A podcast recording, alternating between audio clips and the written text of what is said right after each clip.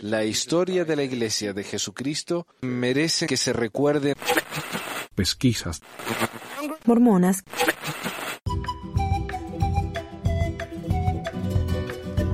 Hola a todos, bienvenidos a otra edición de Pesquisas Mormonas. Les habla Manuel. Este es el episodio 121 y como es mi nueva cosa que estoy haciendo, eh, voy a publicar el programa completo. Este me parece que va a ser un poquito más largo, pero también voy a dividirlo en segmentos para los que no quieren escuchar el programa de una sola vez. Se van a perder algunas cositas, pero me parece que no es nada crucial. Alguien me dijo en YouTube que por favor me apure, que no todos tienen tiempo de escuchar todo lo que tengo que decir pero bueno, ah, lo pueden saltear. Si están en YouTube, aprieten el botón de la derecha y eso les va a saltear algunos segundos. Les pido disculpas si los aburro, pero me parece que lo que estoy hablando y lo que estoy diciendo tal vez sea relevante, más que nada para lo que, lo que está pasando en el programa y para dar información de fondo ¿no? de lo que está pasando para que se entienda un poco mejor. Y ahora los voy a aburrir con anuncios. Resulta que estaba haciendo un programa de teorías de conspiración, además de este. Por eso iba a hacer este programa cada dos semanas. Pero honestamente el programa de teoría de conspiración hice dos episodios y no los publiqué. Porque no, no sé, no me entusiasma tanto. Así que lo, lo he dejado al lado ese proyecto. Y ya había comprado el domain del website y todo, ¿no? Se llama Reptilianos y Pie Grande. Pero pasó a la historia ya no. Al, al olvido, al agujero de la memoria. Eh, así que voy a hacer esto todas las semanas, de ser posible. Si alguna semana no tengo suficiente material, me voy a saltear, pero algo voy a publicar e-, ese domingo. Ah, otra cosa, en Patreon voy a empezar a publicar el libro El mormonismo develado eh, de Howe, que es uno de los primeros libros hablando de manera crítica acerca de la iglesia. Y este hombre Howe lo que hizo fue, ah, fue visitar a los vecinos de José Smith y los entrevistó y en declaraciones juradas ante un juez, estas eh, historias fueron, fueron contadas y él las publicó ahí en ese libro. Eh, muchas de estas personas son personas muy cercanas al profeta, como el, el suegro del profeta. Está también Charles Anton, que es el hombre al que Martin Harris visitó con la transcripción del libro de Mormon, supuestamente los caracteres del libro mormón y Charles Anton supuestamente le dijo que era la traducción más correcta, pero que no podía verificarlo porque no podía leer un libro sellado y qué sé yo. Bueno, ahí está la historia, la versión de Charles Anton. Eh, y varias otras personas más muy cercanas al profeta y nos da una, una imagen muy curiosa de José Smith y de su familia. Así que si me quieren ayudar en Patreon es patreon.com y ahí buscan pesquisas mormonas o van a patreon.com barra pesquisas mormonas y llegan al sitio. Por un solo dólar al mes pueden tener acceso a los dos libros que yo he publicado, a todas las revistas de pesquisas mormonas que he publicado ahí y al libro este que voy a empezar a publicar eh, de varios capítulos a la vez. Quiero que sea al menos 10 páginas a la vez. Y gracias a David por ayudarme con esas traducciones. Muchísimas gracias, no lo podría hacer sin él es mucho trabajo. También estoy trabajando un libro acerca del libro de Abraham que me mandó un oyente. Eh, va a ser un gran recurso. Eso también va a estar dispuesto ahí eh, disponible ahí una vez que lo hayamos terminado. Y estaba arreglando una versión de La vista de los hebreos que es tal vez la influencia más grande que José Smith tuvo al escribir su libro de Mormón la vista de los hebreos. Si alguien me quiere ayudar a revisar esa traducción, porque la traducción está un poquito difícil de revisar, me está llevando demasiado tiempo. Si alguien tuviera el, ánimo de ayudarme a revisarlo, alguien que sepa inglés, porque hay que comparar la traducción con el original bastante detenidamente. Si alguien tiene interés en hacer eso, yo incluso les podría, les podría pasar unos pesos. Avísenme y yo dije hace un tiempo que yo estaba dispuesto a pagarle a alguien que quisiera hacer un programa y me llegó un par de mensajes de personas que es como que querían que les mandara el dinero para que después ellos empezaran a hacer el programa. Y así no, no puedo hacer eso porque eh, no tengo garantía de que lo van a hacer al programa. Entonces primero mándenme la idea, mándenme un par de bocetos y vemos si, si lo hacemos. Realmente no sé si puedo hacerlo ahora porque estoy pagando bastante por los traductores y y estoy, o sea, este programa a mí me cuesta plata, a pesar de lo que hago en YouTube y en Patreon. Eh, los gastos son más grandes de lo que me está llegando, así que me va a costar pagarle a alguien. Pero eh, yo lo había mencionado eso, así que si alguien lo escucha y quieren que les mande plata o micrófono o lo que sea, eh, realmente en este momento no puedo. Y como voy a hacer este programa semanalmente ahora, me, tengo más tiempo y, más ánimo. No, realmente no hace falta. Si alguien quiere mandarme un programa y quiere hacerlo de todas maneras, me encantaría tener su ayuda. Jorem me ha mandado otro video y lo tengo ahí en la lista, ya está por venir. Jorem nos ha ayudado muchísimo también con su trabajo. Así que esos son algunos de los anuncios. Eh, si no quieren eh, ir a Patreon, quieren solamente comprar el libro y ya está, pueden comprarlo en amazon.com. Ahí pueden comprar la versión de ebook y la versión eh, impresa del libro. O pueden comprar la versión de ebook o de PDF en el sitio de la imprenta en la que, estoy haciendo. Es una imprenta, imprenta eh, independiente para eh, publicar nuestros libros en español sobre la iglesia. Es y el nombre que le puse yo era Historia Publishings. Eh, no sé, no me encanta el nombre, pero ahí está, ya está, ya lo registré con, con la oficina de empresas, no sé qué, de acá del estado de Utah, así los he publicado en Amazon, así que ya está, ya es demasiado tarde para cambiarlo. Y el sitio web es delahistoria.com, y ahí pueden comprar los libros. Eh, están a 2.99 cada uno, en PDF o ebook.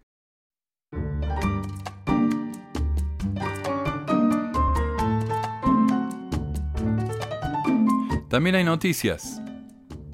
Estaba visitando la sala de prensa mormona y encontré un reporte acerca de las donaciones del 2018. Dicen ellos, dice LDS Charities publica su informe anual de 2018. LDS Charities son los que donan dinero a el More Good Foundation, una fundación que paga a los sitios web como masfe.org, que antes se llamaban Mormon Sud, y varios otros sitios como esos que llenan el Internet con artículos mormones en todos los idiomas. Millones de personas atendidas en 141 países y territorios. Sentimos una enorme gratitud y, afecto por cada persona que ha contribuido al éxito de la labor humanitaria en 2018, dice la hermana Sharon Eubank, directora de LDS Charities, bla, bla, bla. LDS Charity, la organización humanitaria de la Iglesia, ha publicado su informe anual del 2018 que muestra que la Iglesia que la Iglesia, con la ayuda de sus más de 1.900 socios, participó en 2.885 proyectos en 141 países el año pasado. O sea, la Iglesia participa con otros socios, la Iglesia Católica, Caritas, no sé qué. Entonces ellos se ayudan, dan un poco de plata o mandan a algunos miembros a que trabajen y eso es, su ayuda, ¿no? Ah, números. Respuesta ante, ante emergencia, 155 proyectos en 50 países. Seguridad alimentaria, 311.700 personas asistidas en 16 países, 51 becas otorgadas a estudiantes en 11 países. 51 becas nomás. pero eso de las 311.000 personas asistidas, es por ejemplo, si hay un huracán en la ciudad de bla, no sé, eh, y en esa ciudad hay 10.000 personas, ahí está. Ellos fueron, limpiaron un poco las calles de la ciudad, ayudaron a 10.000 personas. Así se cuenta eso, ¿no? Oftalmología, 309.800 personas atendidas en 35 países. Atención maternal y neonatal, 53.800 cuidadores capacitados en 39 países. Agua potable y saneamiento, 657.500 personas asistidas en 28 países. Vacunación, 7 campañas en 7 países. Sillas de ruedas, 53.800 personas atendidas en 40 países. Entonces cuando me dicen que la iglesia no anuncia eh, lo que ellos dan, una mentira, acá está. Ellos están diciendo cuánto están dando y cuánto están, ah, con cuánto están ayudando. Lo, lamentable es que no hay realmente un reporte exacto de cuánto están dando. Eso no existe. Si uno va a ldscharities.org, abre el reporte del 2018 en español y son fotos, fotos, fotos. Eh, no dicen cuánto dinero ayudaron, por ejemplo, en, en cierta cosa. Dice, ok, dimos, un millón de dólares en beca, dimos tres millones de dólares en silla de rueda. No, no dice. No dice. Entonces, ¿cómo sé yo? Tal vez silla de ruedas fueron donaciones de una fábrica de silla de ruedas. Dijeron, tome mormones, acá ustedes usen esto. La iglesia va, dona las sillas de ruedas y se llevan el crédito. No, este reporte no dice nada. Antes sabían decir, pero ahora ya no dice nada. Es como los reportes de la conferencia que dice, ah, este es el reporte financiero de la iglesia. Está todo bien. Amén. Eh, eso no es un reporte. Dice, desde 1985, el DS Charities ha proporcionado más de 2.2 mil millones de dólares en asistencia, incluyendo dinero en efectivo, productos básicos y donaciones en especie en 197 países y territorios. Bueno, a ver, veamos, esa es la única cifra que nos dan. De 1985 al 2018 son 34 años. 2.2 mil millones de dólares divididos por 34 son 64.7 millones al año, incluyendo efectivo, productos y especies. Ahora, la hermanita hace una diferencia entre efectivo, productos básicos y especies. ¿Por qué? Si especie no es productos, ¿qué es? ¿Ok? Según la definición de especies, las donaciones en especies son aquellas que en lugar de aportar dinero en efectivo, aportar bienes o servicios. Muchas veces se trata de bienes o servicios con el que el donante ya cuenta o dejará de utilizar. En otras palabras, y como ya he dicho 100 veces en el programa, la iglesia cuenta como parte de esos 65 millones cosas usadas que ya no necesita, cosas que produce y que dona a precio de mercadeo, no de costo. O sea, si a ellos les cuesta 20 dólares hacer una silla de rueda, por ejemplo, ¿no? Y pueden venderla a 100, cuando ellos la donan, no ponen 20, ponen 100. Así funciona la cosa. Y el trabajo gratuito de sus miembros. En otras palabras, cada vez que ustedes se ponen la camisita de manos que ayudan, la iglesia cuenta esas horas que trabajaron y las incluye en los supuestos millones que dona anualmente. De otro modo, ¿por qué no ofrecen un informe detallado de cómo usa esos 65 millones? ¿Qué esconden? En mi opinión, esconden el hecho de que están contando su trabajo como parte de esos 65 millones y les da vergüenza. Según Hinckley, en un discurso de 1985, como digo, las referencias van a estar en el blog, nuestra gente de recursos humanos indican que hay 90.484 voluntarios sirviendo en este momento. Ellos representan el equivalente a 10.000 empleados de tiempo completo y su servicio tiene un valor anual de 360 millones. Eso en el 1985. Imagínense ahora. Entonces, no es más que sentido común el considerar que parte de esos 360 millones, en cifras de hace 30 años, sean contados como parte de esas especies. Finalmente, vale la pena notar que según estimados, ya que la Iglesia no produce ningún reporte, la Iglesia recibe unos 6 mil millones de dólares al año en diezmos, más otros 6 mil millones en ganancias de inversiones, y esto es en cifras de 1995, ahora deberían ser mucho mayores, por lo que 64 millones que dan ellos en donaciones anuales representa el 0.05 o el 0.1% de sus ganancias anuales. Eso es todo. Entonces, sí, la iglesia da mucho, da mucho. Sí, el 0.1 ¡Wow! Pero van y construyen departamentos de lujo, malls de lujo y, los miembros ellos felices. Un solo templo que construyen es más dinero de lo que donan anualmente en donaciones de caridad. ¿Y cuántos templos construyen al, año? Ya han anunciado ocho. Y a mí me dicen, bueno, pero al Señor hay que darle lo mejor. Sí, pero un templo de millones y millones y millones de dólares. A mí me dicen que si Dios realmente dirige esta iglesia, Él no preferiría que ese dinero vaya a ayudar a sus hijos y no a Él. ¿En serio piensan que el Dios mormón es tan vanidoso que necesita más de 100 templos lujosos? En serio, con la cantidad de, de ayuda que podrían... Ellos venden todos los templos, déjense uno, por ejemplo. Vendan todos los templos. Se acaba el hambre mundial. Próxima noticia. Director de película del Templo acusado de abuso de menor.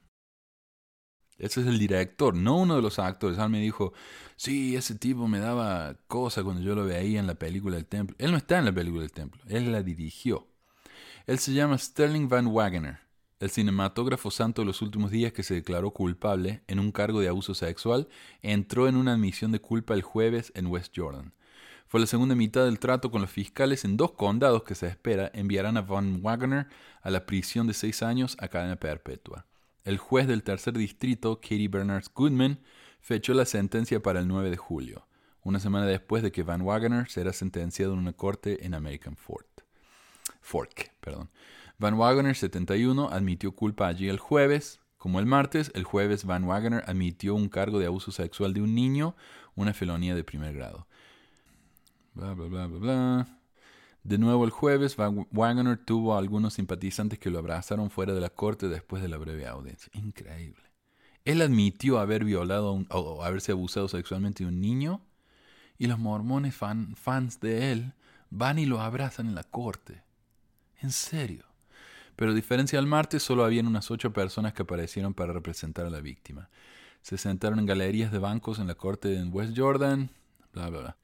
Los documentos que lo acusan dicen que la víctima de Van Wagoner era un niño de entre 7 y 9 años cuando el abuso ocurrió entre el 93 y el 95. Decía que el niño le dijo a sus padres que Van Wagoner lo tocó inapropiadamente dos veces, una en su hogar en el condado de Salt Lake y una vez en, en un lugar en el condado de Utah. Los cargos vienen después de la emisión de Van Wagoner en una entrevista de audio que fue lanzada en febrero por la Fundación Verdad y Transparencia, el grupo sin fines de lucro detrás del sitio de Mormon Leaks. En esa entrevista, Van Wagoner dijo que él había puesto sus manos debajo de los pantalones de un niño de 13 años cuando el niño estaba en una fiesta de pijamas con el hijo de Van Wagoner. Van Wagoner dijo en la entrevista que admitió el abuso y le dijo a la policía y a sus líderes de la Iglesia de Jesucristo nunca enfrentó cargos criminales, pero perdió su derecho de miembro, una penalidad inferior a la excomunión.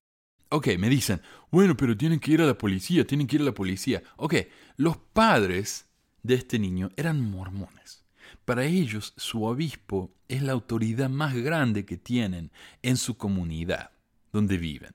Ellos fueron y le dijeron al obispo que el Van Wagner este había abusado sexualmente de su hijo. ¿Y qué hicieron? En lugar de reportarlo a la policía, y vamos a seguir hablando de eso en la próxima noticia, lo, le quitaron los derechos de miembro por un tiempito. Eso no es suficiente. Cuando el niño creció y fue lo suficientemente capaz de hacerlo por sí mismo, él presentó una demanda contra Van Wagner. ¿Por qué? Porque los padres pensaron que el castigo había sido lo suficiente. El niño no.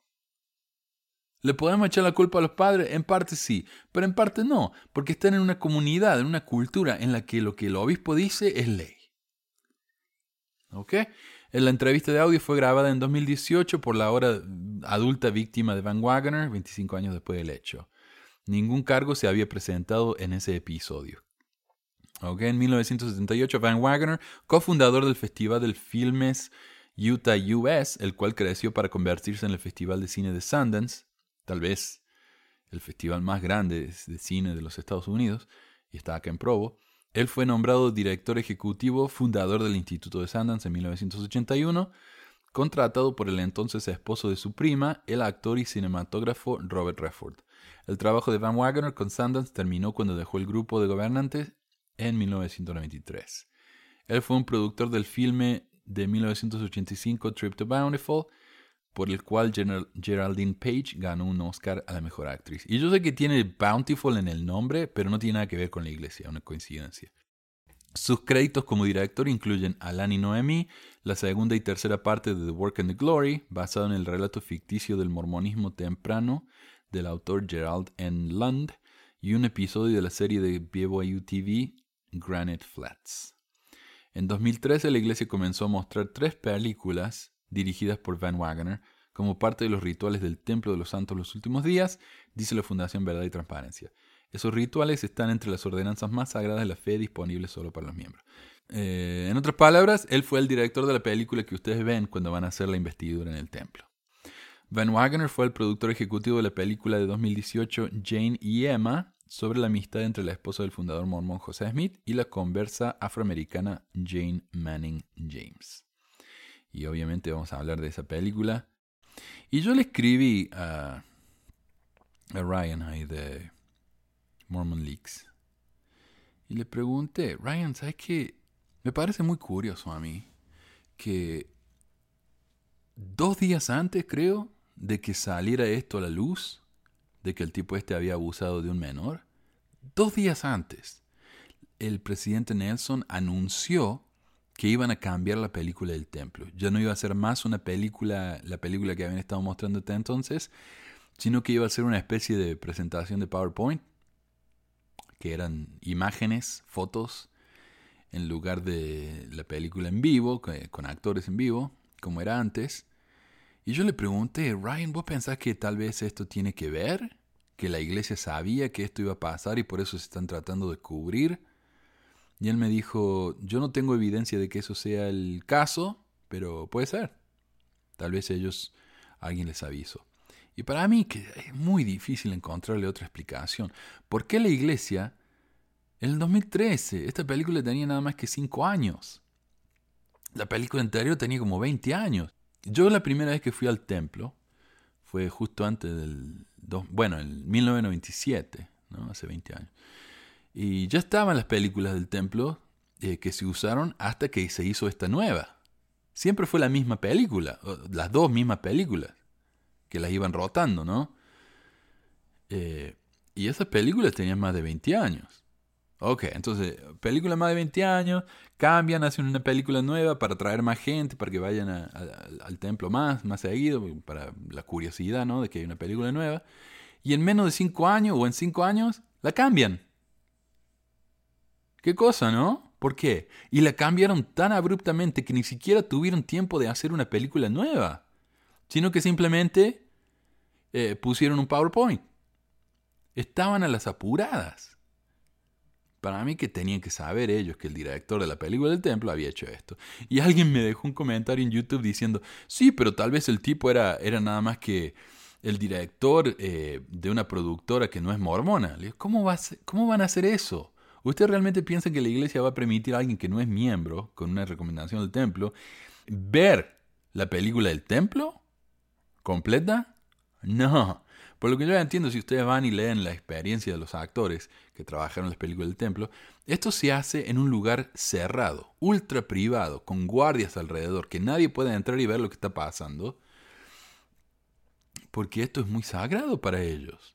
Entonces, ¿cómo van a contratar a una empresa cualquiera para que venga y les haga la película? Este hombre era un miembro activo de la iglesia. Pero el entonces eh, presidente de la iglesia que lo contrató, que debe haber sido Monson, ¿no? Y, sus gentes, y sus gentes, no tuvieron la capacidad de darse cuenta que este hombre era un violador de menores, un pedófilo. Y lo contrataron igual. Ah, okay. Próxima noticia, que para mí no es tan gran noticia, pero dice varias cosas sobre la cultura de la iglesia. Parejas casadas en lo civil ya no esperarán un año para sellarse en el templo. Y esto está en el Mormon Newsroom. Eh, la primera presidencia de la Iglesia de Jesucristo de los Santos de los Últimos Días anunció hoy que el matrimonio civil entre un hombre y una mujer ya no requerirá esperar un año para que esta pareja esté casada o sellada en un templo. El cambio significa que las parejas santos de los últimos días pueden realizar su matrimonio en el templo tan pronto como lo permitan sus circunstancias. La nueva política establece un estándar global para los santos de los últimos días en todo el mundo. La Iglesia ha observado esta práctica durante muchos años en más de la mitad de los países donde reside esta Iglesia mundial. En esos países, las parejas están obligadas por ley a casarse primero civilmente. Donde sea posible, los líderes deben alentar a las parejas a casarse y sellarse en el templo, dice la carta de la primera presidencia a los líderes de la iglesia en todo el mundo. La primera presidencia también declaró, Este cambio en la política no debe interpretarse como una disminución del énfasis en el sellamiento del templo. El sellamiento de un esposo y una esposa en el templo tiene un significado eterno y una experiencia hermosa en el camino del convenio. La portavoz de la iglesia, Irene Casos, quien es de Madrid, España, compartió su entusiasmo y experiencia personal relacionada con esta nueva política. En 2005 mi esposo y yo nos casamos. Tuvimos una hermosa ceremonia civil en la tarde del 15 de diciembre en un local. En un local. Más tarde ese día, en un ambiente más privado, nos sellaron en el Templo de Madrid, España. Después de ir al templo, todos celebramos con música y baile. La mayoría de mi familia y amigos cercanos no nos eh, no son pertenecientes a nuestra fe, por lo que fue especialmente significativo para nosotros hacer que presenciaran nuestra unión civil y ayudar a sentirse incluidos en las festividades del día. Estos cambios anunciados hoy traerán la misma experiencia feliz y memorable a muchas familias en toda la iglesia. Y esta es la verdadera razón del cambio de la política. Muchos miembros no podían asistir a las bodas de sus hijos o familiares porque no eran miembros o no tenían una recomendación, lo que podía ser muy humillante. Por un lado, es un castigo para los parientes que no pueden entrar al templo. Si querían ir al templo a ver la boda de su hija, por ejemplo, deberían haberlo pensado antes de elegir vivir una vida de iniquidad. Además de que, esto iba completamente en contra de la idea de que la iglesia une a las familias. Eso no hacía nada más que separar. Segundo, si alguien, un miembro activo, digamos, no podía atender el casamiento porque no tenía una recomendación, el resto de la membresía y de la familia no podían más que pensar que había un problema de dignidad por el que esta persona estaba ausente de la ceremonia. Desde hace muchos años que se ha venido pidiendo que la Iglesia permita que los no miembros o los miembros sin recomendaciones pudieran atender estos sellamientos, y esta es la mejor alternativa que encontraron. Al menos Nelson está tratando a su manera de no hacer sufrir a la gente de una manera tan cruel y deliberada, ¿no? Es, es algo. Mi papá y el papá de mi esposa, él era, inactivo, mi papá no es miembro, tuvieron que esperar afuera. Ellos no pudieron ver mi casamiento porque no, no eran miembros. Para mí esa es una de las cosas más cruel que le pude haber hecho, pero en esa época yo pensaba, bueno, si mi papá quería ver el casamiento, se hubiera hecho miembro cuando le dije. Qué, cruel, ¿no?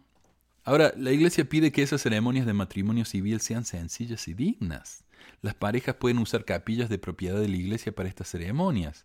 Independientemente de la ubicación, el sellamiento del templo debe ser el foco central del matrimonio y proporcionar la base espiritual sobre la cual la pareja comienza la vida juntos, dice el artículo. Bueno, pero ¿por qué esto es una gran cosa? Yo, yo soy de Argentina, ¿verdad? Cuando yo era chico en la iglesia, hacíamos viajes al templo una vez al año. Contratábamos un, autobús, un camión, y íbamos a la, al templo, nos llevaba 12 horas de viaje de Córdoba hasta Buenos Aires. Eh, íbamos, los, grandes hacían sus investiduras, nosotros hacíamos bautismo para los muertos. En media hora estábamos listos y nos pasamos el resto del tiempo viendo películas de la iglesia en repeat, una y otra vez y otra vez. Ya me las sabía de memoria. Y, y después de eso nos volvíamos. No nos quedamos ni siquiera un día. Ah, y un año fuimos porque coincidía con el matrimonio de una pareja de nuestro barrio. Y fue una gran cosa, un chico que yo quería mucho, que fue mi líder de hombres jóvenes, y falleció después en un accidente de motos. Pero ellos se casaron y tenían que ir al templo. Y tenían un cierto tiempo, por póngale un dos, tres días, una semana, no sé qué. Tenían que ir al, al templo. Y si no iban dentro de ese periodo, tenían que esperar un año. ¿Ok? Entonces ellos eh, fueron al, templo. Se nos rompió el parabrisa del autobús, así que nos tuvimos que volver y ellos tuvieron que tomar un, no sé, un, colectivo privado, no sé qué, y tuvieron que ir, porque estaban a las apuradas. Acá en los Estados Unidos es diferente, bueno, y en muchos otros países. Eh, uno no se puede casar por civil fuera del templo, tiene que casarse en el templo. El casamiento en sí es en el templo. Entonces nos casan y nos sellan al mismo tiempo. Eso es lo que hice yo. en otros países eso no es permitido. El casamiento del templo no es válido en lo civil, entonces tienen que hacerlo diferente. Por eso lo permiten. Pero ahora están cambiando y van a ser igual en todo el mundo. Si quiere, uno puede primero hacer civil y después el templo. Lo van a permitir. Entonces ellos dicen que la iglesia, eh, los matrimonios, las bodas tienen que ser bien simples, ¿no? Aquí la iglesia está pidiéndole a sus miembros que no hagan un alardeo tan grande en uno de los eventos más importantes de su vida. Porque después de todo, lo importante es el aspecto religioso del matrimonio, no la celebración o el matrimonio en sí. Las personas que se jodan, lo importante es la ceremonia, es la iglesia. Esto me recuerda a un discurso del elder Packer en el que nos recuerda de la política de la iglesia con respecto a los funerales. Otra situación en la que la iglesia precede al individuo. Muchos que no asisten regularmente a la iglesia van a un funeral, van con el espíritu humilde y receptivo. Qué triste es que se pierda la oportunidad de una conversión porque un funeral no sea lo que debe ser. Oh, me duele la garganta eso. Eh, se aconseja que de ahora en adelante todos los funerales que se efectúen bajo la dirección de los oficiales de la Iglesia sigan el modelo general de la reunión sacramental respecto a la música, los discursos y las oraciones. Con respecto a los discursos, debe tenerse en cuenta que los servicios funerarios proveen una excelente oportunidad de enseñar las doctrinas básicas de la Iglesia de una manera positiva. Parece que la gente esperara que los funerales... A ver, voy a intentar nuevo. Parece que la gente esperara que los familiares más cercanos del muerto hablaran en un funeral. Aunque eso no es indebido, no debe considerarse un requisito. Generalmente se pide a los miembros de la familia que ofrezcan la oración familiar y dediquen el sepulcro. Pero si hablan, y repito, no es un requisito en un funeral, tienen la misma obligación de hacerlo con reverencia y enseñar los principios del Evangelio. Así que está. Si pensaron que los funerales eran para celebrar la vida de una persona que falleció, están muy equivocados. Es para enseñarles de la iglesia a los no miembros presentes. Noticia. Presidente de primaria enseña cómo lidiar con líderes de la iglesia desdeñosos. En una conversación en vivo de hermana a hermana, la mañana del viernes en la conferencia de mujeres de la Universidad de Brigham Young, las tres líderes femeninas más importantes de los santos de los últimos días ofrecieron respuestas sin guion a algunas de las 5.000 preguntas enviadas por mujeres en la fe. El evento, catalogado como histórico, fue el primero de su tipo durante la reunión anual para mujeres en la Iglesia de Jesucristo en los Santos de los Últimos Días, que atrae a miles de asistentes al campus de Provo. Una pregunta fue sobre cómo tratar con líderes de la iglesia masculinos que parecen un poco desdeñosos. La, que hizo la pregunta había escuchado de lo importante que son las mujeres, pero esa no ha sido mi experiencia. Bingham, eh, una de las líderes, dijo que podía entenderla porque ella ha tenido sus propias interacciones con líderes del sacerdocio desdeñosos. Una experiencia fue especialmente difícil, dice ella. Cada vez que ella asistía a una reunión con él, salía furiosa. Estaba enojada todo el camino a casa, recordó Bingham, y al llegar a su casa entraba y arrojaba mi cartera al mostrador. Su esposo decía, otra reunión de tirar la cartera, ¿eh? Con el tiempo, sin embargo, ella aprendió a trabajar con este hermano. Descubrió que era un problema de estilo y personalidad, y si oraba por él, trabajaba para entenderlo y encontraba mejores formas de expresarse, los intercambios mejoraban. Las mujeres solemos ser chillonas o exigentes o tercas, pensando que tenemos las mejores ideas, dijo Bingham a la audiencia. Y si no lo ven a nuestra manera, claramente hay un problema aquí. Ella sugirió que las mujeres miren dentro de sí mismas para encontrar la solución. La caridad nunca falla, dijo Bingham, citando el lema de la Sociedad de Socorro. Entonces, la solución a los días de sacerdocio eh, tóxicos es que las mujeres tienen que cambiar, orar por esos hermanos y adaptarse a ellos. Qué hermoso mensaje para las mujeres jóvenes en la audiencia, ¿no? Más sumisión y menos chillerío, caramba. Continúa. La preocupación final fue, sobre, fue sobre tratar con la duda, principalmente sobre los aspectos de la historia mormona y la postura de la Iglesia sobre temas sociales. Y esto está tocado en cada charla que dan los líderes últimamente. Cada vez que hay un discurso, un cara a cara, alguien pregunta acerca de las dudas. Curioso, ¿no? Y esto nunca había pasado antes, al menos no a este nivel. Ok, es bueno hacer preguntas y bueno explorar, dijo Bingham, pero comienza desde la base de la fe.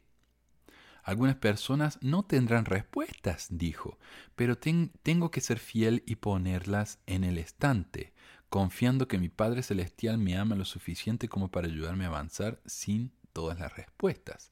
Todos tenemos preguntas y eso está bien. Dijo, pero es importante dedicar tanto tiempo a nuestro doctrinamiento espiritual como al Internet y lo que eso nos dirá. Un par de notas. Primero, dice, si tienen dudas, pónganla en la repisa. Eh, después, después piensen en eso. Ahora no, no se preocupen. El problema es que cuando uno tiene tantas dudas y esa repisa se empieza a llenar y llenar y llenar, ya llega un punto que la repisa se va a romper. Segundo, Ah, la respuesta a esto sobre el adoctrinamiento me sorprendió mucho porque eh, la palabra adoctrinamiento aquí está usada como sinónimo de educación, pero en realidad significa conjunto de medidas y prácticas educativas y de propaganda encaminadas a inculcar determinados valores o formas de pensar en los sujetos a los que van dirigidas.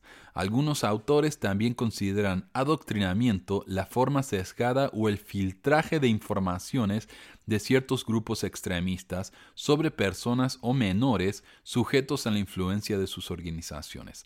El adoctrinamiento, a diferencia de la educación, no siempre pretende convertir al sujeto en un individuo autónomo con sus propios elementos de juicio, sino que frecuentemente el adoctrinamiento se caracteriza por la fe ciega y la ausencia de pensamiento crítico. En casos extremos, el adoctrinamiento incluso puede ir acompañado de técnicas de lavado de cerebro. Entonces, cuando la mujer esto dijo que uno tiene que, ¿cómo dice acá? Eh, es importante dedicarle tanto tiempo a nuestro adoctrinamiento espiritual, tal vez es un desliz freudiano. Nos escribieron, y nos escribieron tanto que algunos de los mensajes que son eh, tan buenos van a ser temas para programas completos, pero algunos van a poder eh, responderse brevemente. Alguien en WhatsApp, alguien que se llama Alejandro, dice, ¿sabías que acá en Latinoamérica aquellos miembros que no han renovado recomendación por más de seis meses tienen que tomar el curso de investido de lo alto? En base a instrucciones dadas por los líderes, desde ahora, todo hermano investido que no haya asistido a la iglesia por un tiempo o que también haya demorado en renovar su recomendación por algún motivo, se les requiere que asistan al taller investido en lo alto previo a su entrevista para la renovación. Se me parece bien. hay tanta gente que va al templo sin ninguna idea de lo que van a ver, aunque esas clases de preparación para el templo no enseñan nada. Duque Percuba escribió, y si un mormón de alto rasgo, por así decirlo, quiere intervenir y decir, no, espera, esto no está muy lógico, aquí hay que cambiar algunas cosas, etcétera, etcétera, sabéis lo que le pasa, ¿no? No hará falta echarlo, simplemente degradarlo y hacerle el vacío como si no tuviera voz. Es fácil, es simple. Lo hacen las grandes empresas, cadenas de TV, periódicos. Simplemente te dan unas palmaditas en la espalda y te dicen que sí, que sí, claro, cómo no, y ni caso. Eh, quedas fuera de juego en ese momento, tu nombre y tus ideas que tanto te, te leían en la iglesia, se leían en la iglesia, dejan de hacerlo. Y así le pasó a, a varios. O sea, eh, es el caso más, más conocido. Uchtdorf era un hombre que eh, hablaba acerca de no juzgar tanto, de aceptación, de amor. ¿Y qué pasó? Lo bajaron de la primera presidencia y lo mandaron a Europa. Reinaldo dice, bueno, este tema de la poligamia es polémico por el hecho de que pueden ser mal interpretadas, ya que algunos dirán, ¿por qué los mormones se oponen al matrimonio gay si ellos tienen raíces polígamas? Exacto. Ellos hablan del matrimonio tradicional entre un hombre y una mujer, eso es lo que dice la declaración de la familia, y sin embargo el pasado de ellos es muy diferente a ese matrimonio tradicional. Dice él, entonces yo, como no tengo un argumento tan amplio de la historia en general, ni del sistema legislativo de los Estados Unidos de aquella época, me centro en usar el canon cristiano y sud, ya que muchos enemigos de la iglesia mormona son cristianos y creen en la Biblia, al igual que un rebaño de borregos o de bovinos, vacas y toros, aclara, ¿no? El macho está rodeado de muchas hembras, ya que el macho tiene la capacidad de engendrar a varias hembras en pequeños trayectos de tiempo, mientras que la hembra tarda muchos meses en concebir y dar a luz. Entonces el ganadero ubica muchas hembras sobre un macho. Lo mismo hace Dios. El libro de Mormón relata en Jacob 2 una polémica similar en donde algunos exigían el matrimonio plural, al igual que el rey Salomón y el profeta les exigía lealtad al aceptar solo una esposa ya que el Señor en pequeños periodos de tiempo manda la ley del matrimonio celestial, plural, y lo mandaba en tiempos antiguos para levantar progenie, o mejor dicho, para aumentar el índice de población. Entonces, cuando Dios manda la poligamia es porque las mujeres son vacas que eh, están ahí nada que para tener hijos. Increíble, increíble. Hay un Daniel Molina que se, pasó dejando mensajes en el canal. Eh, yo visité el Facebook de él porque el, vivo puso su nombre completo, Daniel E. Molina. Fui al Facebook y todas las fotos de él son al frente del templo. Le dedica videos a sus hijas que las ama tanto. Y un comentario que nos dejó es, otro maricón, la iglesia no es pa' cagones, mi estimado. ¿Qué pavadas dices? Primero te crees justo, después juzgas, se ve que tienes menos lectura de la Biblia que un budista. Y vos pesquisas mormonas, ya te dije, buscate una novia, casate y descárgate un poco, así renovás hormonas y testosteronas, deja que la gente sea feliz, nabo, así como yo, me saco las ganas de contestarle a taraditos solterones masturbados como vos, y después me quedo fuera y, fuera y tranquilo, aprende pichón, ja ja ja ja ja. Dice jaja, infeliz, infeliz, infeliz, ja ja ja ja, a a. Yo no te diría corior ni nada de eso, sino que diría que algo te pasó que ahora te, te ensañas contra la iglesia. Hagas lo que hagas, la iglesia va a seguir creciendo.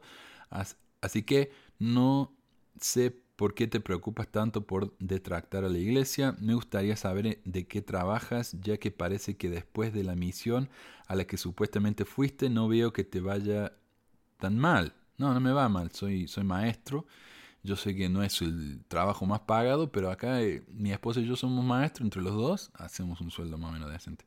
Me gustaría saber, ah, pero ante tus actos y videos dudo de que hayas cumplido una misión con honor, ¿cómo se supone que debería haber, ah, haber sido? No voy a responder a eso, no me hace falta te diría que corrijas eso de que sos ex mormón. Nunca fuiste mormón. Simplemente te dedicaste a investigar la iglesia y llegó el día que según tu propia sabiduría debías apartarte y depotricar contra la iglesia.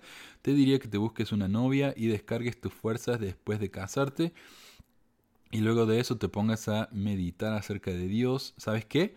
Después de haber sido mormón, no habrá iglesia a la cual te puedas unir porque ninguna va a satisfacer, tu sed espiritual porque a todas les vas a encontrar la falla. Espero que medites y hagas las cosas correctamente. Forma una familia, sé feliz y deja que los religiosos se dediquen a su religión. Al fin y al cabo no estás convirtiendo a nadie a nadie en nada a nadie. En otras palabras, no seas pelotudo, como decimos en Argentina, y déjate de romper las bolas. Ningún mormón va a ser, dejar de ser mormón por ver tus videos. Suerte, che. Ja, ja, ja, ja, ja, ja. ahí está, Daniel Molina. Álvaro, hola Manuel, no sé si lo has notado, pero es algo que siempre me ha dado mucha curiosidad. ¿Por qué los mormones cambian su acento? Suele ser un acento condescendiente y una forma de hablar como los gringos, no sé, es súper raro. También lo he notado cuando están en su época de trance total, que es cuando llevan uno a tres años en la iglesia o han llegado de la misión y normalmente suelen ser jóvenes. ¿Te lo has preguntado alguna vez? Otra cosa que me causa curiosidad es su comportamiento y conducta. La foto que se toman, los videos que hacen en salidas, es como muy protagonista, como una felicidad eterna, como si estuvieran en drogas. ¿Qué tal un video acerca de esto? Me recuerda al musical en el libro de Mormón, todo muy reforzado. Ah, es verdad, es verdad. Eh, y yo la, manera en que lo veo es que hay ciertas culturas eh, que se sienten muy inferiores por no ser mormones de Utah. Entonces, ¿qué hacen? tratan como pueden de ser mormones de Utah. Cambian el acento, la manera de hablar, la manera de actuar, aunque si ellos supieran cómo actúan los mormones de Utah no estarían tan entusiasmados de actuar como ellos, ¿no? Ah, porque acá la iglesia es algo muy cotidiano, es como la iglesia católica en nuestros países. La gente va, lo cumple, pero algunos que lo hacen porque lo tienen que hacer, ¿no? Ah, pero sí, lo del acento lo he notado. Yo tenía un amigo que él era un fanático de, Gringolandia, ¿no? Era un gringófilo. lo acabo de inventar esa palabra. Eh, y él así hablaba. Oh, hola, Eldres. Estaba escuchando de Joseph Smith. Y, ¿sabes qué?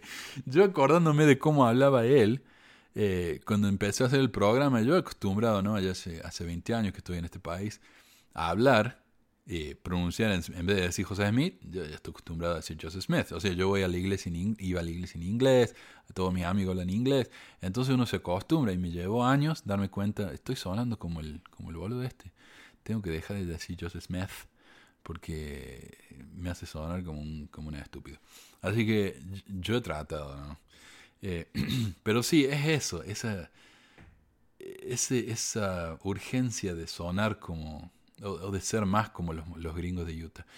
Y eso de ser siempre felices en la foto, eso no es típico de los mormones, ¿no? eso es típico de los, de los millennials en, las redes sociales. Todo el mundo tiene que mostrar qué feliz y excitante es su vida, emocionante.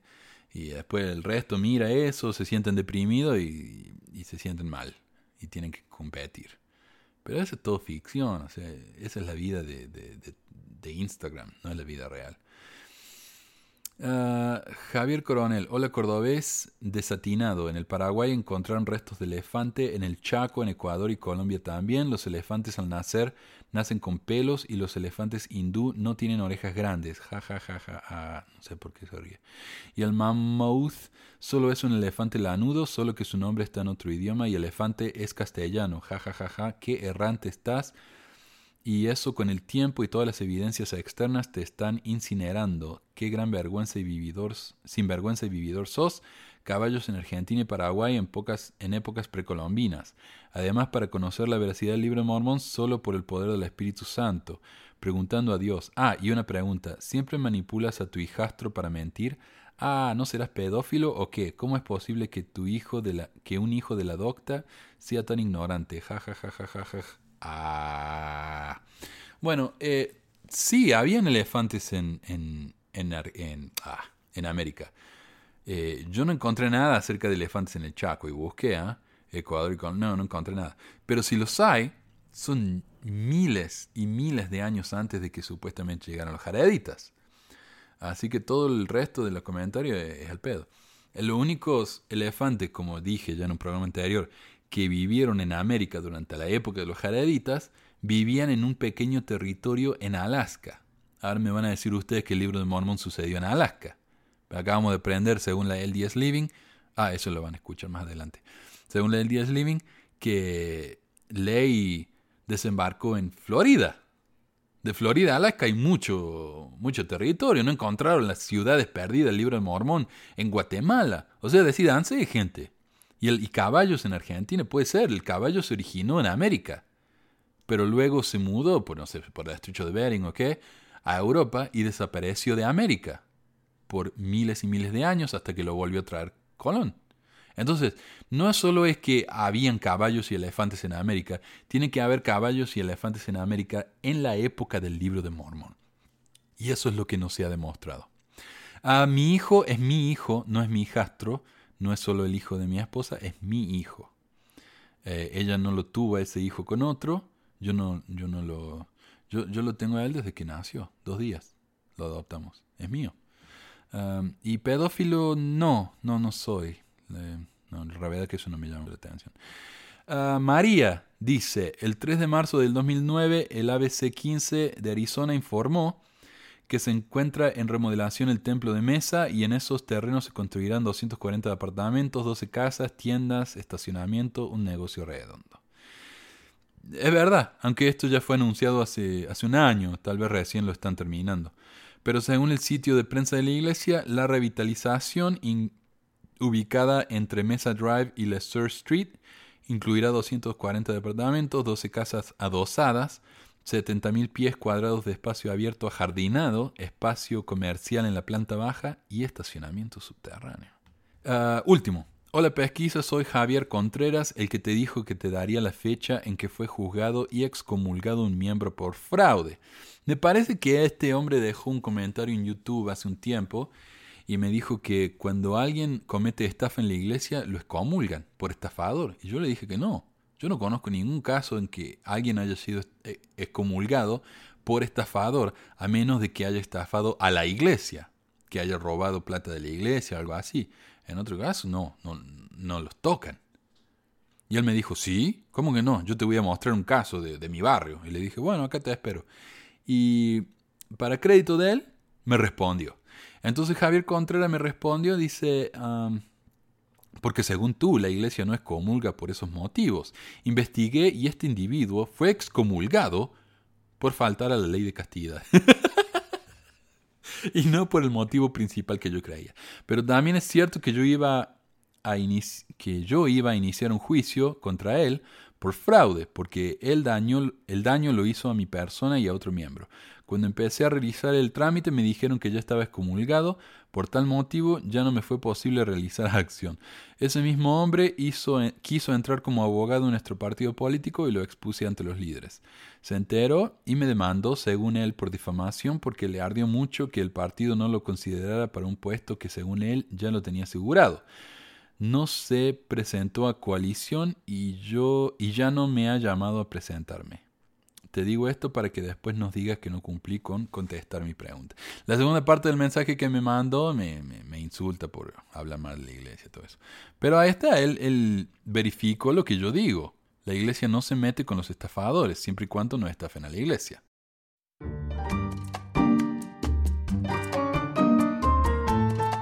Bueno, y alguien me mandó un mensaje, y esto es uno de los que le digo que me mandaron un, un mensaje con un link a un video es un video acerca de cómo la iglesia ha sido acusada de usar una línea de llamadas para esconder acusaciones de abuso sexual.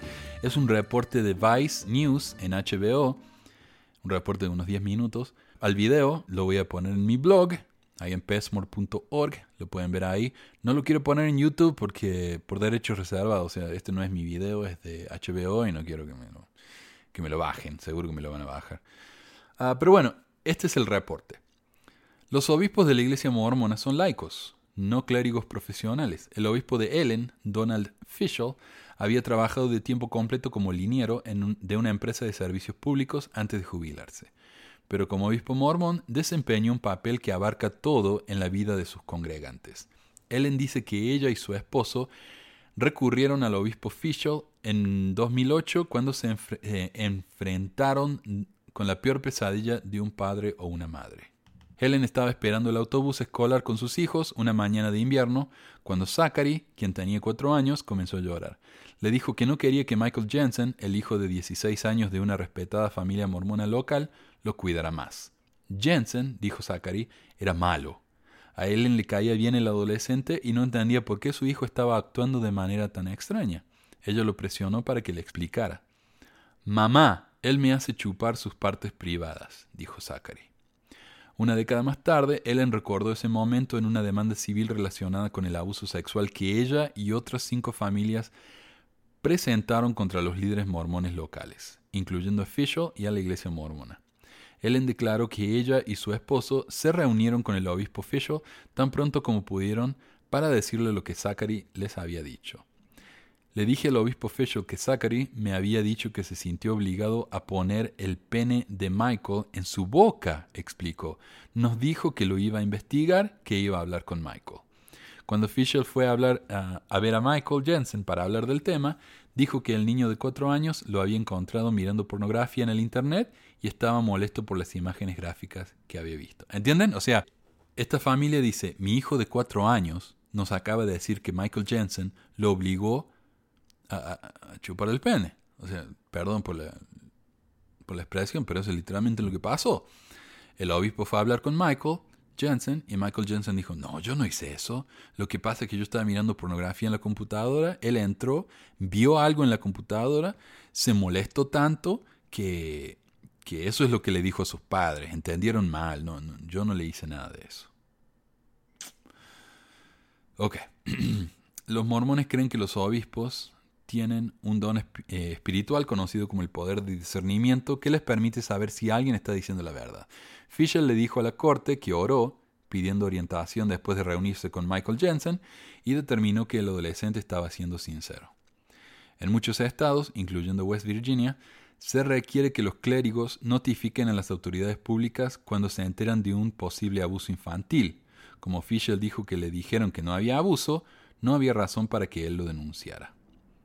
Entonces le creyó al chico, básicamente. Le creyó a Michael y no hizo nada.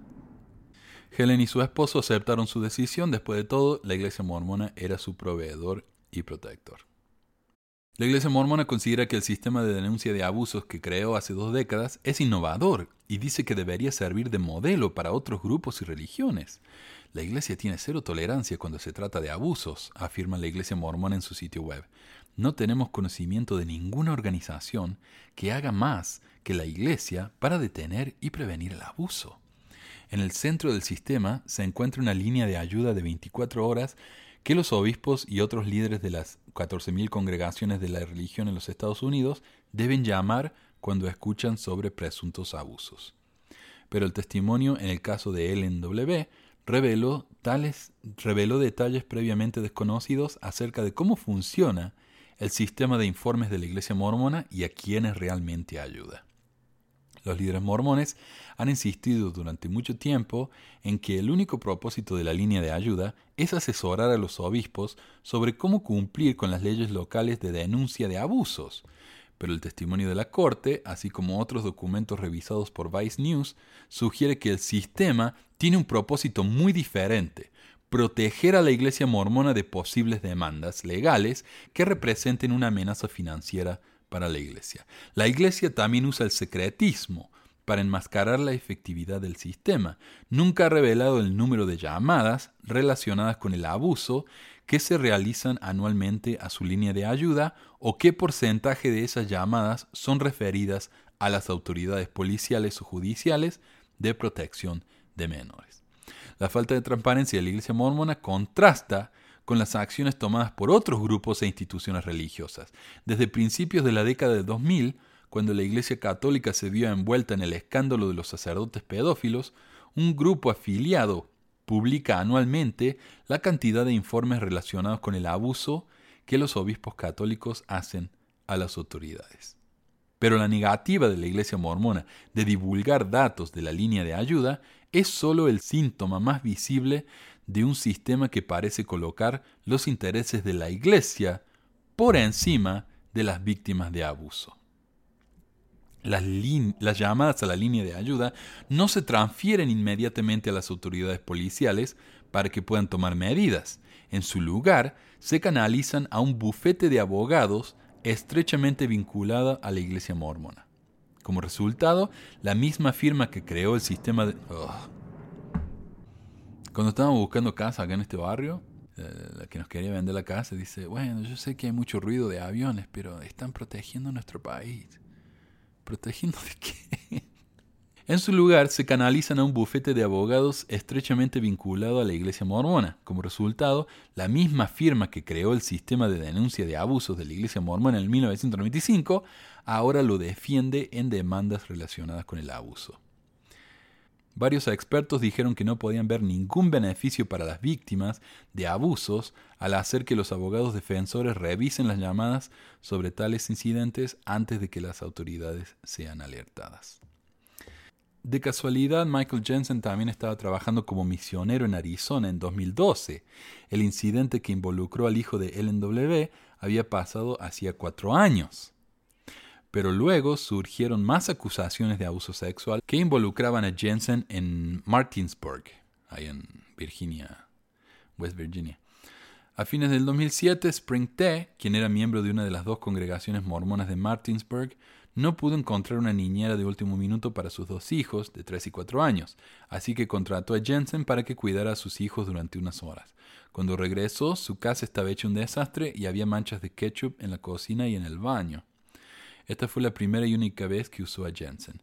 Pero cinco años más tarde, en 2012, sus hijos revelaron repentinamente que mientras Jensen los cuidó, él había embadurnado ketchup en su pene y los había obligado a practicar sexo oral con él. Me destruyó, dice Spring. Nada realmente te prepara para eso.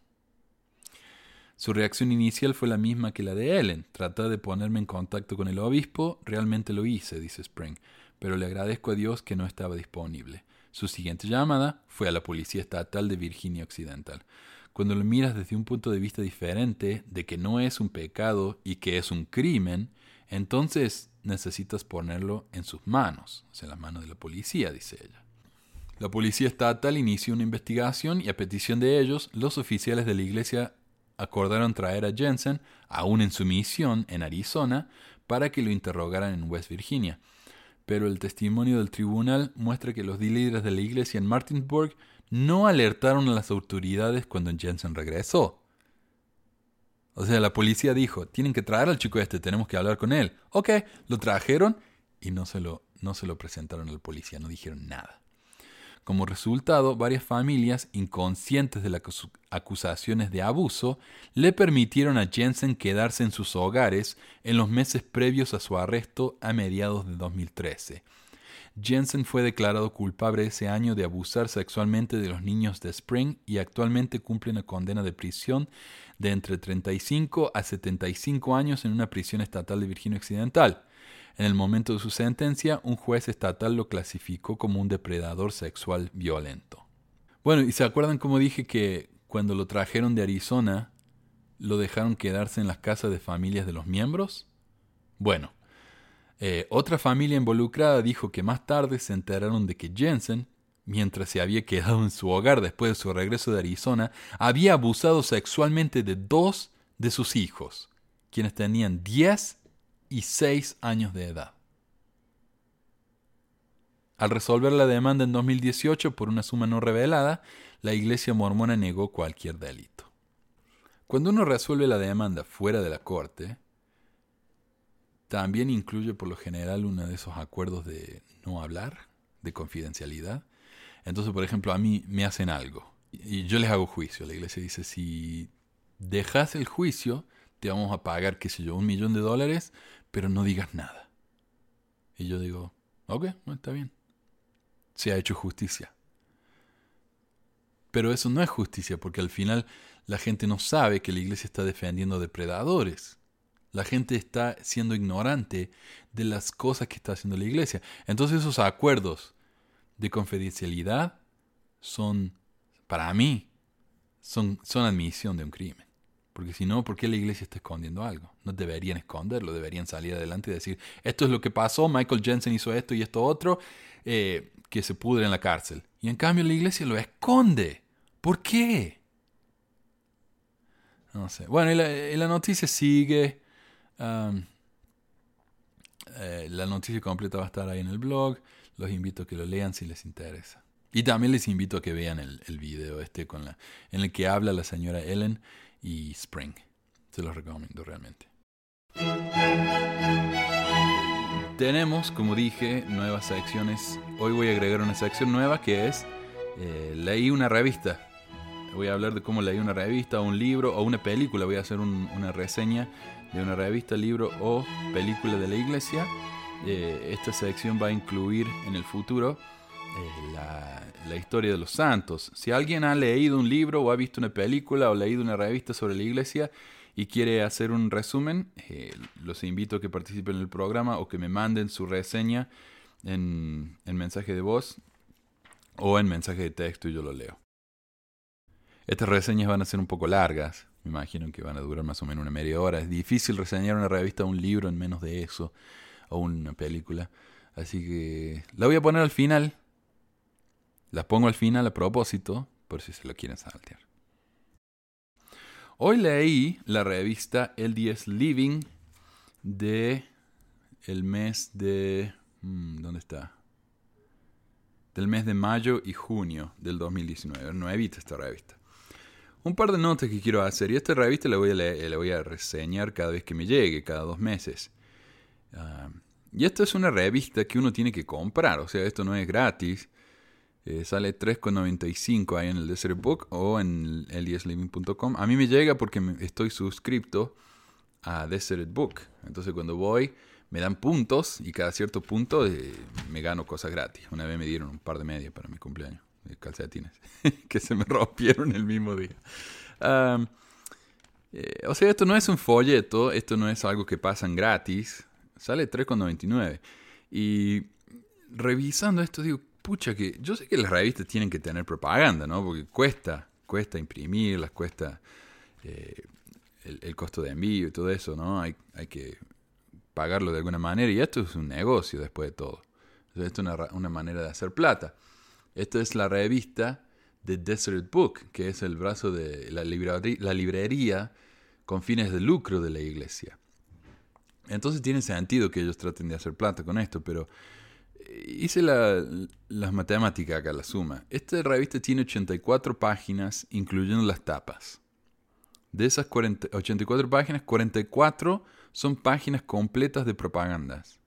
Dos son media páginas de propagandas. En total son 45 páginas de propagandas de 84. O sea que 39 páginas son de contenido. Así que bueno, pasemos a la revista. Eh, la tapa, la noticia de tapa es sobre un golfista. ¿Golfista se dice? Eh, aparentemente muy famoso. Eh, Mormón, yo ni idea. se ve polinesio el hombre. Y bueno ya, uh, ya, bueno, ya vamos a llegar. Primeras dos páginas, propaganda para el Desert Book. Tercera página, propaganda para un crucero del río Danubio, con Wilcox y otros ah, discursantes mormones. Solo quedan 120 espacios, así que llamen rápido. Llamen, llamen, llamen ya. Cuarta página, propaganda para el LDS Business, que es la escuela de negocios de la iglesia. Quinta página, es una propaganda para herramientas de jardín, lo cual me parece muy bien, pero también sistema de preservar comida, ¿no? Esto es muy popular entre los preppers, los que creen que ya se viene el fin del mundo, y entre los mormones. Los mormones, eh, estos eh, les venden mucho esto porque los profetas siempre están diciendo que hay que guardar comida porque ya se viene el desastre. Entonces esto es muy popular entre ellos. Ah, la próxima página es una propaganda acerca de una versión anotada del libro de Mormón, más tours mormones, eh, excursiones mormones. Está la tierra de, de, Kumora, pueden ir a la tierra de Saraemla, se ve que ya las han encontrado, mira.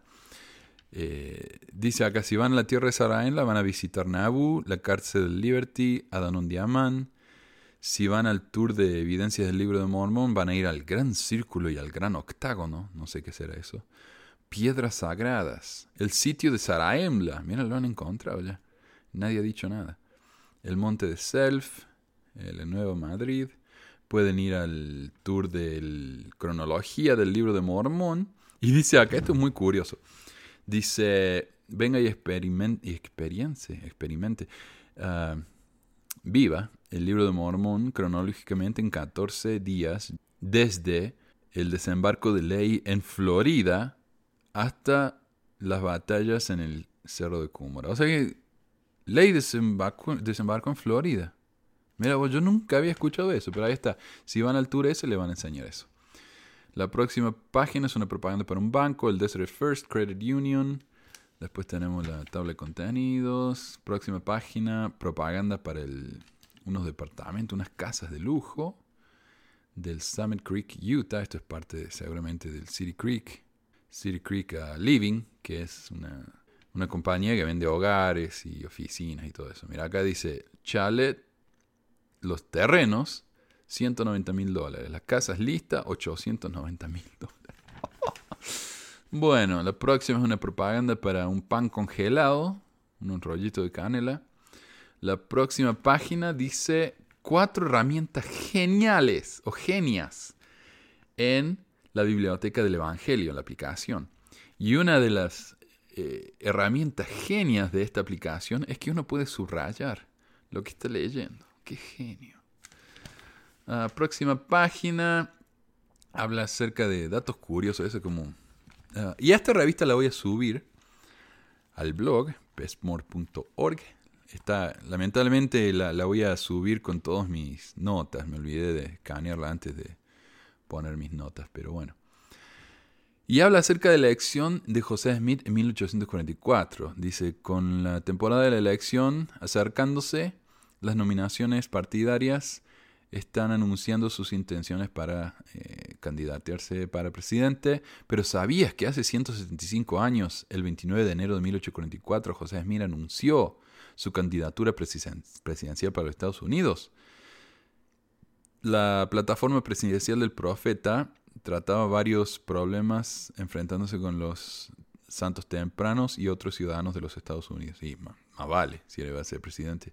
Sus ideas incluían restaurar tierras de herencia en Jackson County de los santos los últimos días, reducir el tamaño y el pago del Congreso, eliminar la esclavitud y eh, compensando a los dueños eh, una moneda estandarizada, bla, bla, bla. Pero quiero hablar acerca de eso, eliminar la esclavitud. Es cierto, José Smith quería eliminar la esclavitud, pagándole a los dueños de los esclavos y mandando a los esclavos de regreso a África, porque según él los negros y los blancos no podían vivir en paz. Y yo tengo más sobre eso en un video que se llama El racismo del profeta José Smith. Los invito a que visiten eso. Pero sí, acá lo hacen ver como, oh, miren qué bárbaro, el profeta quería liberar a los esclavos. Sí, pero no era tan fácil. Ah, más datos curiosos, bla, bla, bla. Propaganda de una agencia de mobiliarios, de propaganda de Mr. Mac, que es ropa para misioneros. ¿Cómo hacen plata con esto? Acá dice, nota del editor, en nuestro último número compartimos eh, fragmentos de Insights, que es el nuevo libro de, de la vida del presidente Nelson, que incluía una historia sobre Beverly Sittings en Derwin Ashcroft. Es, la familia nos ha contactado preocupados porque la historia no concordaba con los hechos que como la familia los conocía. Cuando Desert Book se enteró de este problema, pudieron eh, remover la historia de la versión impresa del libro antes de que se completara la, la imprenta. Bueno, pero ya imprimieron un montón de libros con la historia incorrecta. Y esa historia la voy a incluir eh, probablemente en el próximo programa, porque es muy interesante. Ah, sí, básicamente imprimieron una mentira y después los atraparon la mentira. Propaganda para el estado de Wyoming. una historia acerca de la señora Mary Fielding Smith, que era la esposa de, de Hiram. Ah, dice que Mary no se iba a casar con cualquiera, ¿no? Ella no, no estaba dispuesta a casarse con cualquiera solo porque se le declararon. Ella no, ella era muy, muy picky, muy, muy quisquillosa. Pero apenas se murió Hiram, inmediatamente se casó con Heber Kimball, que ya tenía como 200 esposas. Eh, y bueno, y el tipo era un desastre, o sea, tenía muchas, más esposas de las que podía apoyar, así que muchas lo dejaron y se fueron porque el tipo no servía para nada. Próxima página, propaganda de un centro de bienestar. Y dice de bienestar, no de salud. Porque si dicen de salud, los pueden hacer juicio, porque esto no es un centro de salud. Esto está lleno de máquinas para aliviar la ansiedad y la depresión. Uno se mete adentro de, esta, de una cámara, que es una máquina gigante, parece una, un aparato de Star Wars. Se mete ahí adentro y se, se le curan toda la ansiedad. La, mira, hasta el acné, la presión alta, los arrugas. Qué bárbaro. Ah, y yo revisé algunas de estas máquinas para ver si tenían alguna, algún problema y la verdad es que no... Mm, nadie dice que estas máquinas realmente funcionan o que no funcionan, no se sabe realmente porque no hay suficiente investigación. Próxima página, propaganda para un centro de, de rehabilitación, un centro que dice que está basado en la espiritualidad. Cuando me fui al website, por mes, para entrar a este centro de rehabilitación, que no solamente es de drogas, sino para niños con problemas, sale 3.254 al mes o 6.000 dólares si uno no vive en Utah. Próxima página, propaganda para terapias de alivio. Unas terapias que son un verso, una mentira. Esto yo estuve viendo. esto es todo de quiropráctico. Si, hay un quiropráctico escuchándome, le pido disculpas, pero la quiropráctica no es ciencia.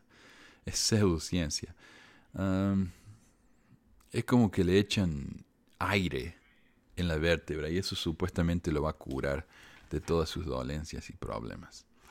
Próxima página, propaganda para un tour a las tierras de Jesús en Israel. Y, acá es raro porque dice, espere una experiencia espiritual sud y judía. Y no sé qué, cómo puede ser las dos cosas. Próxima página, propaganda para una bebida para quemar grasa, para hacerse flaco fácil. Próxima página, la nota sobre el golfista este, que es larga la nota, así que me aburrió. Pero hay, una, una cajita que dice datos divertidos. Datos divertidos. Altura, 6 pies 4 pulgadas. Edad, 29. Bla, bla, bla, bla, bla. Eh, ganancias de la carrera, 14 millones y medio de dólares. Ah, divertidísimos esos datos. Ah, en, el medio de la nota esta hay propagandas. Una de las propagandas, centro de rehabilitación. Si uno va a choicehouse.com barra LDS, lo va a llevar a este sitio. Dice, eh, centrado en la espiritualidad, pero si uno va ahí, no dice hacer nada, nada acerca de la iglesia. Es como que les da vergüenza. Eh, próxima propaganda del Festival de Shakespeare, que es la propaganda que me parece más útil hasta ahora. La próxima, otro tour. Otro tour a las tierras sagradas. Ah, ¿Cómo, ¿Cómo ofrecen tour los tipos de esto? Próxima página. Dos propagandas hay aquí. Uno para vestidos eh, modestos y uno para un hogar de ancianos. Okay. Próxima página. Propaganda para un concierto. Próxima página. Propaganda para unos departamentos de City Creek Living. Departamento de lujo. Próxima página. Propaganda de un banco. Próxima página. Propaganda para vitaminas. Dice el milagro cardiovascular, no sé qué. Próxima página. Una noticia, un, artículo acerca de los santos y el tren. Eh, es el... Ah, no sé cómo se dice. El aniversario número 150 de la, de la construcción del tren eh, que, llevó a la gente desde Nueva York hasta California. Que fue una gran cosa realmente. A ver, es más barato. Antes tenían que gastar como mil dólares para ir. De esa época, mil dólares de esa época. Y después, cuando el tren se abrió, eran solo, cientos, eh, solo 70 dólares. Aquí dice: No solo los santos los últimos días trabajaron, hicieron un trabajo superior. Construyeron campos que estaban eh, conducidos en gran contraste con otros campamentos de infiernos en ruedas eh, claro, no había whisky, no había prostitución en los campos de los últimos días. Y la referencia que da a esto no dice nada de eso. Es un artículo que no dice nada de que los santos fueran mejores para trabajar. Sí, los campamentos eran mejor organizados, hacían sus oraciones, pero no habla nada de que fueran mejores trabajadores. Y de hecho, el artículo ese critica a Brigham Young por referir trabajadores mormones a la compañía que era la competición a la Union Pacific, la Central Pacific, a pesar de que él le había prometido a la Union Pacific de que no lo iban a hacer. Ahí está. Pero eso no lo incluyen acá en el artículo, ¿no? Curioso.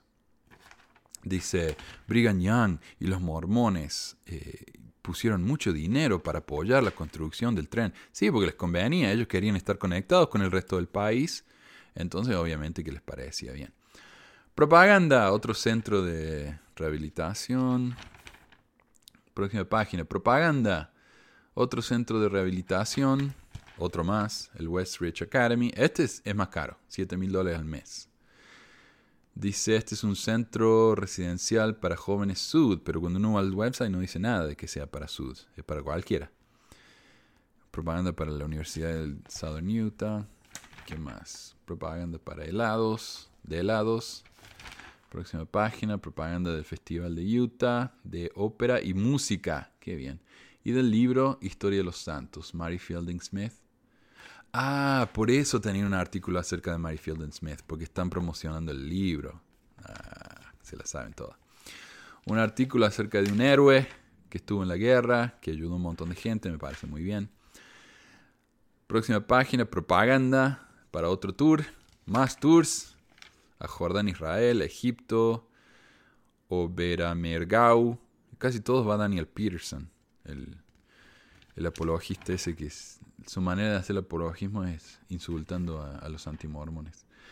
Una propaganda para un centro reproductivo, propaganda para un departamento de lujo.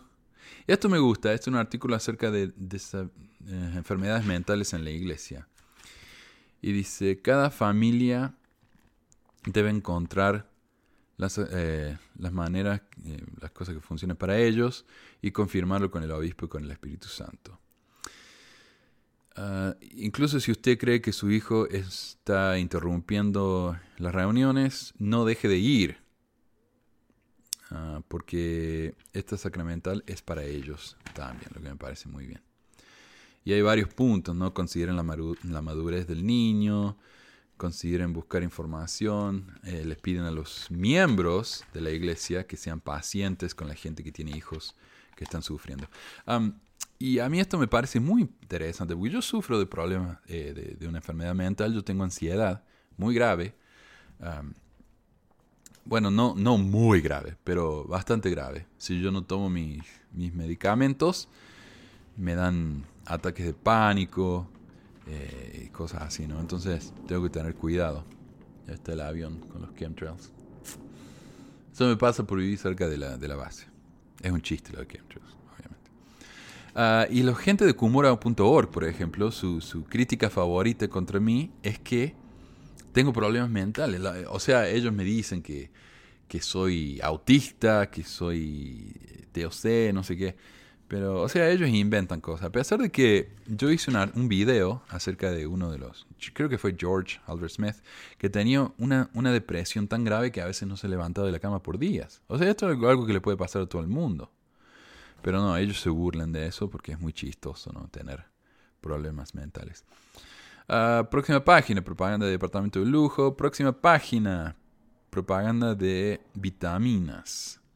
Una vitamina que se llama OxySpark, que es óxido nítrico, supuestamente ayuda muchísimo con todo tipo de problemas, una cura milagrosa. Y cuando busqué en el internet me dijeron que esto no está regularizado y que los beneficios no están apoyados por la ciencia. Así que eso es el tipo de cosas que, se promociona acá. Ah, más propaganda, propaganda de vestidos para el templo. Y esto es un, en las próximas dos eh, páginas, páginas 66, 67, es como un, un resumen de libros nuevos que les ha llegado al Desert Book. Entonces, a pesar de que esto es un artículo, es una propaganda, pero no la cuento. Próximo, propaganda de otro eh, centro de rehabilitación, el mismo, el Westridge. Próxima página, un artículo con recetas. ¿Cómo alimentar a los misioneros?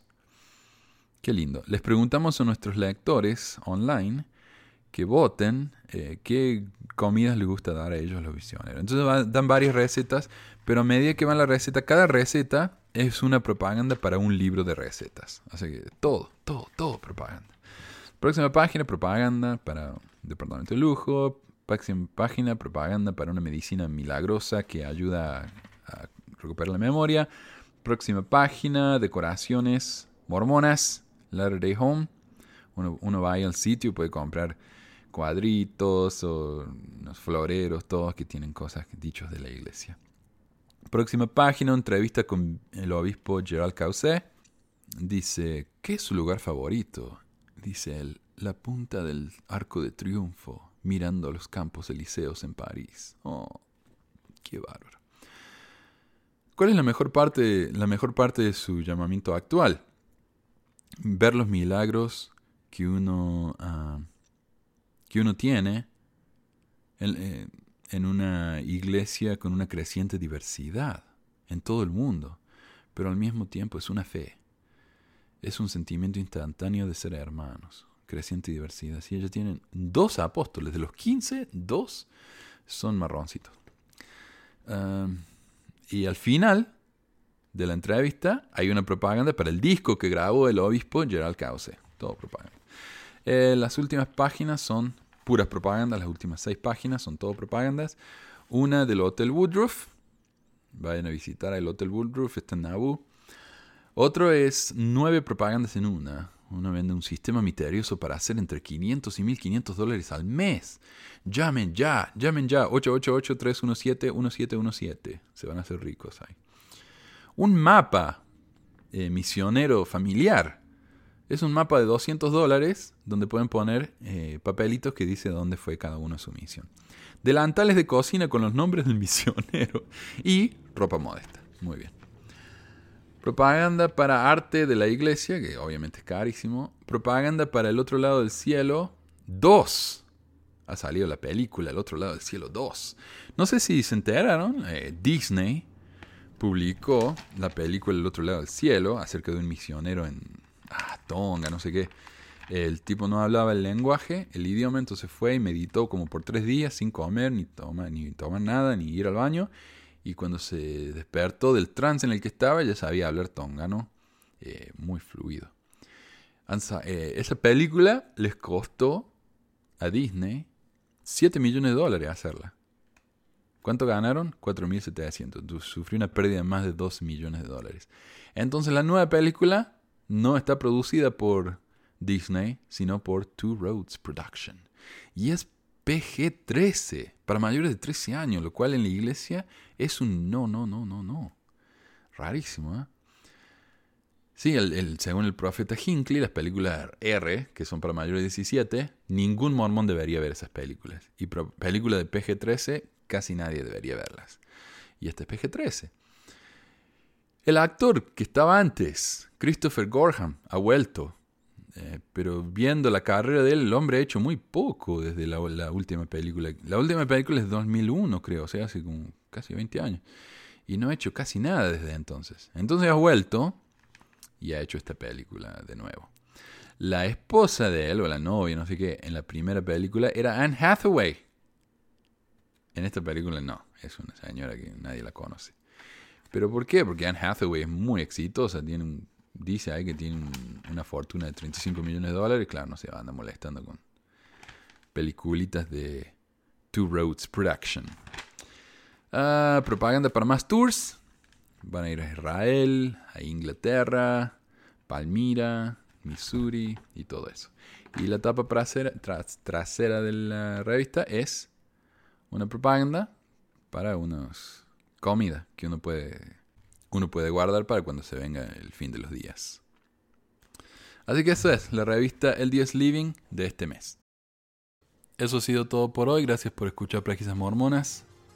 Si tienen algún comentario o alguien que quieran compartir, pueden mandármelo por Facebook o por WhatsApp, donde también me pueden mandar mensajes de voz.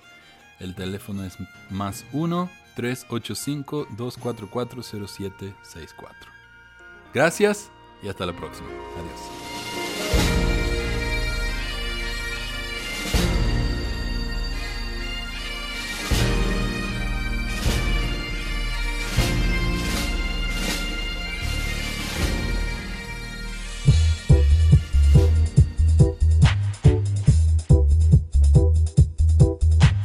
Gracias por escuchar esta edición de Pesquisas Mormonas. No se olvide de visitar nuestro website en pesquisasmormonas.com o pesmor.com y nuestro blog en pesquisasmormonas.org o pesmor.org. También tenemos un grupo de Facebook donde la discusión siempre es animada y si tiene un comentario, pregunta o hate mail, puede enviarlo a manuel.pesquisasmormonas.com.